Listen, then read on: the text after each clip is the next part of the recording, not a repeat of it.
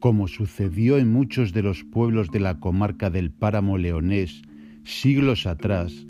Bercianos del Páramo, aparte de la actual ermita del Cristo de las Heras,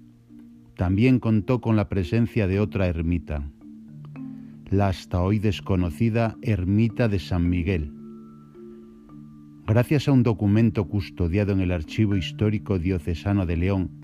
y a la gran suerte de que este documento no se encontrase ilegible ni deteriorado, se ha podido transcribir íntegramente el texto del párrafo manuscrito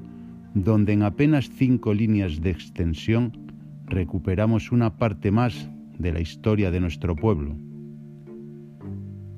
En el año 1639, el obispo de León,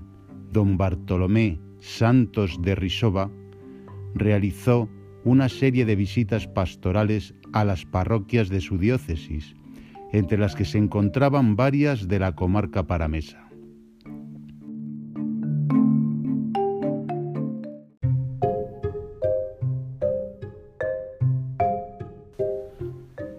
Personado en la iglesia parroquial de San Vicente de Bercianos del Páramo, mandó al cura Damián Cortés de Forcano, entre otras cosas, que hiciera libro de tazmías y aderezara la capilla con damasco blanco. Visitó esta cofradía de la Vera Cruz, mandando a sus cofrades hacer cada año las cuentas del ganado y guardar los nuevos mandatos.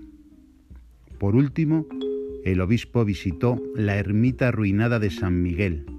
la cual se encontró que tenía en su haber 6.834 maravedís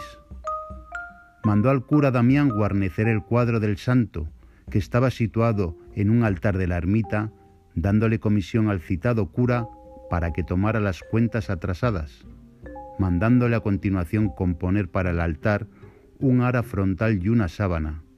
y con el resto comprar una casulla blanca y lo que faltase para ella se lo prestase la iglesia.